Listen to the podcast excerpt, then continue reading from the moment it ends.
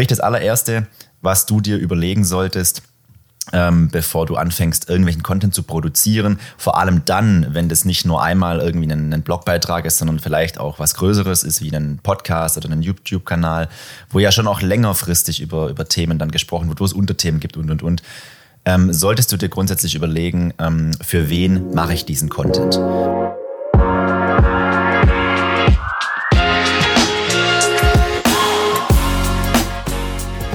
Schön, dass du wieder eingeschaltet hast zu einer weiteren Folge Brand Experience Podcast.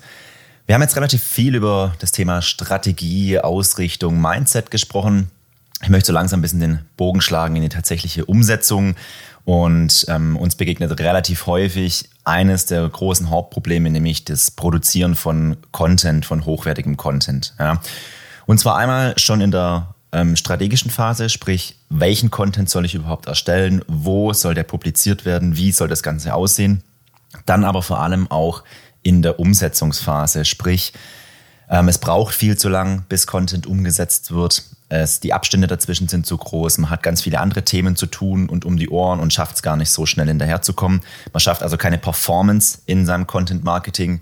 Das Ganze tröpfelt eher so ein bisschen vor sich hin und man weiß nie ganz genau, ähm, was jetzt eigentlich der rote Faden war. Die ganze tolle Strategie, die man sich überlegt hat. Ja, die, die plätschert vor sich hin und man kommt nicht so richtig voran. Ähm, ich möchte Ihnen ein paar Anhaltspunkte oder ein paar ähm, dir ein paar Themen mit an die Hand geben, ähm, die das Ganze vielleicht ein Stück weit strukturieren können. Und zwar einmal natürlich in der strategischen Ausrichtung, dann aber natürlich auch vor allem in der täglichen Umsetzung. Auch wir haben damit zu kämpfen, ganz klar. Wir haben auch viele verschiedene Kanäle und es gibt immer mal wieder Phasen auch, wo Kunden oder wo große Kundenprojekte kommen und man dann einfach mal zwei, drei Wochen lang nicht am Podcast, am YouTube-Kanal, am Blog arbeiten kann. Und das Problem ist immer, wenn du einmal raus bist, dann bist du raus. Ähm, wenn du vorher einen wöchentlichen Ablauf zum Beispiel hattest für Podcast-Folgen und der wird unterbrochen, dann ist es meistens sehr schwierig, da einfach so wieder einzusteigen, ähm, wenn man dann mal zwei, drei Wochen lang gar nichts gemacht hat. Dazu soll es im, im zweiten Teil gehen. Jetzt schauen wir uns erstmal ganz kurz ähm, ja, die Ausrichtung des Contents an. Ich werde relativ häufig gefragt, ähm, ja, wir würden gerne einen Podcast machen oder wir würde, würden gerne einen YouTube-Kanal oder unseren YouTube-Kanal besser bespielen vielleicht sogar auch ein Magazin oder eine Wiki auf der Website einbauen. Wir wissen aber gar nicht so genau, über was wir da schreiben sollen, über was wir sprechen sollen, gehen wir eher ganz, ganz tief in die Themen rein und machen es sehr fachlich, ähm, vielleicht auch sehr technisch oder ähm, bewegen wir uns eher sehr oberflächlich, eher auf einer strategischen Ebene vielleicht, ähm, die dann aber natürlich die absoluten Pros wiederum nicht so interessiert, weil die sich mit diesen Themen natürlich auskennen. Im Prinzip gibt es da gar keine richtige Antwort, sondern das Erste, was man sich überlegen sollte, ähm, ist natürlich, wer ist meine Zielgruppe? Ja? Richte ich mich eher an die, die schon tief im Thema drin sind? Richte ich mich an die, die es total langweilen würde, wenn ich jetzt über allgemeine, strategische und eigentlich auch bekannte Sachen spreche? Ähm, die möchten dann im Zweifel sehr technische Inhalte, die möchten im Zweifel sehr, sehr tiefgehende Inhalte hören. Oder richte ich mich an eine Zielgruppe, die eigentlich noch gar nicht so tief im Thema drin ist, die vielleicht auch gar nicht die große Ahnung hat von meinem Thema ähm, und eher so oberflächlich drin rumplätschert. Ähm, für die wäre jetzt eine, eine, eine, sehr tiefgehende ähm, Content-Produktion und sehr tiefgehender Content äh, wahrscheinlich sehr, sehr negativ, weil die nach drei Minuten ausschalten würden oder nicht mehr mitlesen würden, weil es zu kompliziert wäre, weil sie nicht im Thema drin sind. Sprich, das allererste, was du dir überlegen solltest, ähm, bevor du anfängst, irgendwelchen Content zu produzieren. Vor allem dann, wenn das nicht nur einmal irgendwie ein, ein Blogbeitrag ist, sondern vielleicht auch was Größeres ist, wie ein Podcast oder ein YouTube-Kanal, wo ja schon auch längerfristig über, über Themen dann gesprochen wird, wo es Unterthemen gibt und, und, und. Ähm, solltest du dir grundsätzlich überlegen, ähm, für wen mache ich diesen Content. Natürlich ist es auch eine Möglichkeit, du kannst auch beides machen, ähm, indem du zum Beispiel ganz platt als Beispiel die Basics und die Experts nimmst. Ja, wir haben einen Bereich, wo nur Basic-Themen besprochen werden, sprich, da kann jeder ganz leicht einsteigen. Und wir haben einen Bereich, ähm, wo wirklich sich an, an, an Fachleute richtet, an die Kenner richtet, an die Pros in der Szene richtet, ähm, vielleicht sogar auch an die Kunden richtet, die dementsprechend viel Ahnung von den, von den Sachen auch haben. Wenn ich die Zielgruppen ein Stück weit definiert habe, dann muss ich die Ziele definieren. Sprich, was möchte ich mit meinem Content erreichen? Ja, ähm, man kann da unterscheiden zwischen verschiedenen Arten der, der Content-Ausrichtung. Wir unterscheiden bei uns immer so ein bisschen vier Arten. Wir haben Follow, wir haben Inbound, wir haben Search und wir haben Highlight.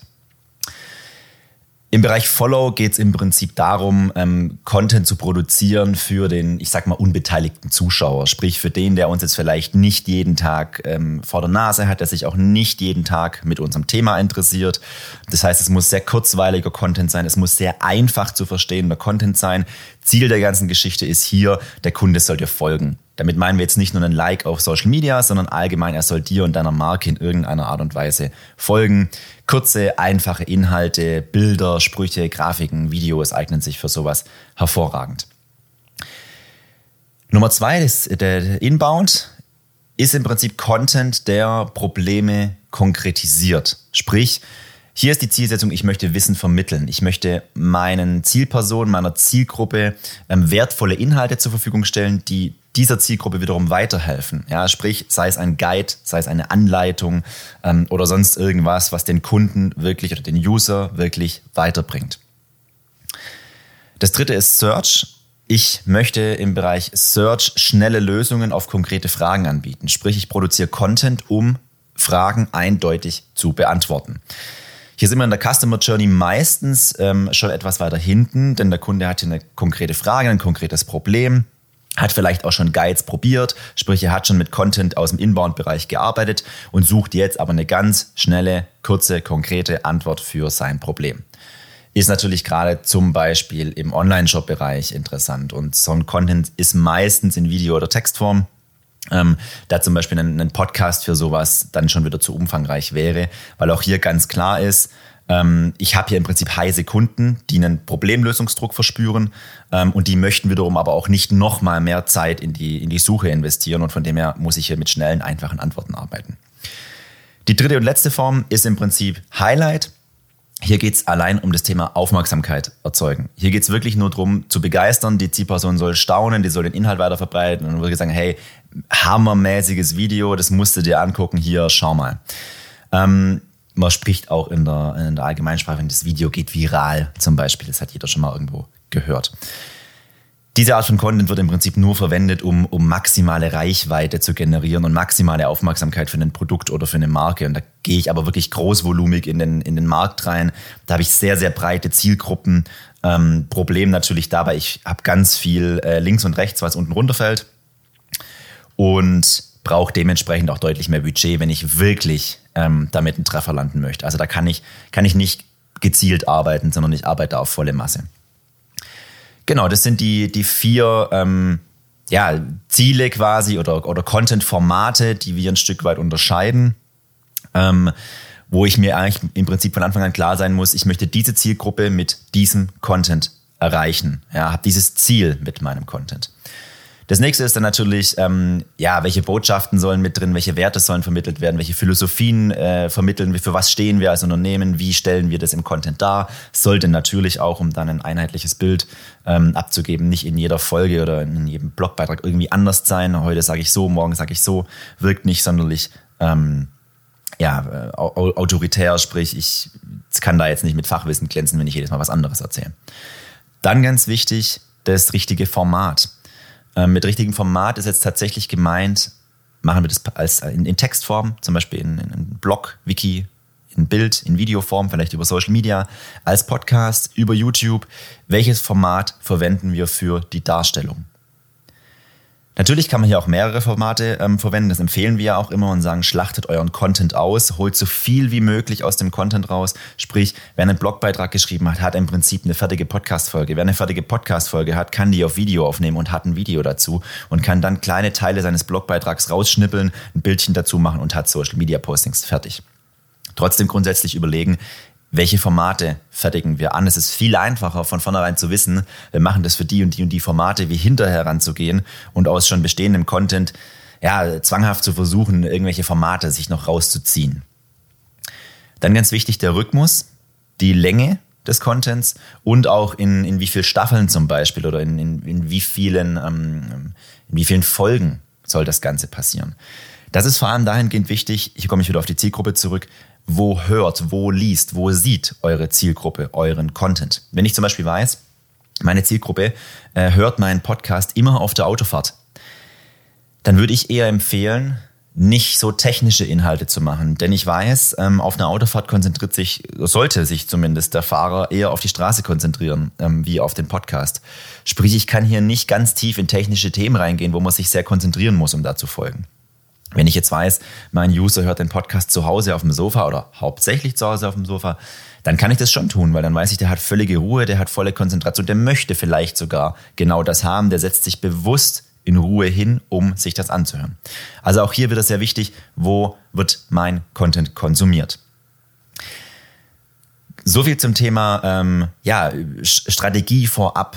Ähm, wie gehe ich an das ganze Thema Content-Erstellung ran? Wie, wie plane ich Content und, und, und. Natürlich kommt dann im zweiten Step, wenn ich all diese Fragen beantwortet habe, die Strukturen ein bisschen dazu. Sprich, ich sollte nicht einfach anfangen, irgendwie mal loszulegen, sondern ich sollte nach einem sehr konkreten Plan arbeiten. Wir bei uns haben natürlich langfristig angelegte Contentpläne. Das heißt, wir wissen eigentlich jetzt schon, was in ein, zwei, drei Monaten für Content kommen soll, auf welchen Kanälen der kommen soll, ähm, was da alles drin enthalten sein soll. Und im Prinzip wird hier laufend dran gearbeitet, ähm, ja, diese Folgen auch schon so weit wie es geht irgendwie vorzuzeichnen oder die Blogbeiträge vorzuzeichnen und, und, und. Es gibt da natürlich wahnsinnig viele Systeme. Man kann es auch auf ein Blatt Papier aufschreiben. Wir am Ende arbeiten mit unserem eigenen Projektmanagement-Tool, ähm, wo wir einfach ja, sehr detailliert schon vorgezeichnet haben und natürlich auch sehr viele Inhalte dementsprechend einspielen können. Und wenn sich dann in einem Monat jemand an den Blogbeitrag setzt, dann hat er da schon fünf Wettbewerbe oder fünf, sage ich mal, Inputs von außen irgendwo drin, hat vielleicht ein YouTube-Video mit drin und kann dementsprechend auch ein Stück weit schneller produzieren ähm, weil er sich nicht mehr hinsetzen muss und erstmal Recherche betreiben muss. Klar, die muss er schon auch irgendwo machen, aber er hat eben schon ganz viele Inhalte vorgespielt bekommen. Von dem her, so eine Contentplanung ist nicht nur wichtig für die Struktur, und vor allem auch um diese Struktur einzuhalten, gerade um auf das Thema vom Anfang zu sprechen zu kommen, die Performance halten zu können, Regelmäßigkeit, ähm, sondern auch eine extreme Erleichterung für denjenigen, der nachher den Content produziert. Stellt euch vor, ihr habt jemanden im Team oder ihr habt ein ganzes Team, so wie wir, wir bei uns, die sich den ganzen Tag mit diesen Themen beschäftigen und die immer wieder auf, auf die Probleme stoßen und die dann einfach wissen, okay, hey, wir haben hier in zwei Monaten einen Blogbeitrag und eine Podcast-Folge zu dem Thema. Ich habe heute zwei, drei Sachen dazu gelesen, habe eine super Website dazu gefunden, Link kopiert, reingesetzt und demjenigen, der nachher das Ganze produziert, schon wieder mega geholfen, macht es dem viel, viel einfacher und sorgt, wenn das komplett etabliert ist, auch dazu, dass eben Content viel schneller erstellt werden kann. Gut, jetzt gehen wir ähm, im Prinzip die perfekte Überleitung zum Thema ähm, Performance im, im Content Marketing beziehungsweise in der Content Erstellung. Genau, das ist ein ja everyday äh, Problem, um es mal so zu sagen. Äh, eigentlich hat keiner Zeit dafür. Jeder weiß, er muss es tun, er will es auch tun. Viele haben da auch richtig Bock drauf, das zu tun, aber sie kriegen es nicht hin. Ich kenne es von mir selber. Bei mir ist es auch ein ganz großes Problem.